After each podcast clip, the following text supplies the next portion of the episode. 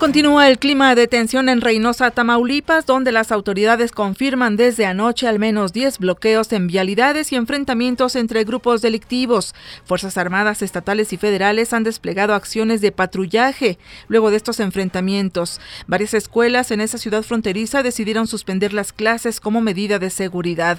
Hasta el momento no se reportan víctimas. Las autoridades han asegurado nueve vehículos, armas largas y gran cantidad de cartuchos útiles. Anuncia el secretario de Educación Aurelio Nuño que ya se cuenta con las primeras mil plazas para maestros de inglés en las escuelas normales. Se espera que en cuatro años esté lista la primera generación de docentes que hablen ese idioma como parte de la reforma educativa. El presidente de la Comisión Permanente del Congreso, Pablo Escudero, pide al dirigente nacional de Morena, Andrés Manuel López Obrador, declarar ante la FEPADE para aclarar si recibió o no recursos de su excandidata Eva Cadena. El nivel Miscuac Insurgentes, que busca mejorar la circulación en circuito interior, interior, quedará listo en junio próximo.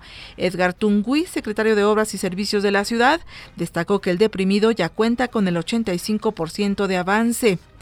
Confirma Rex Tillerson, secretario de Estado norteamericano, una reunión entre funcionarios de México y Estados Unidos el 18 de mayo en Washington para trazar estrategia contra unidades del crimen organizado. Y no cesan las protestas en Venezuela.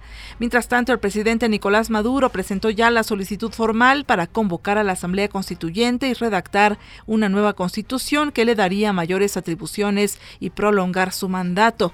El gobierno mexicano manifestó su preocupación ante este hecho que dice profundice el clima de desconfianza y la crisis política que prevalece en esa nación.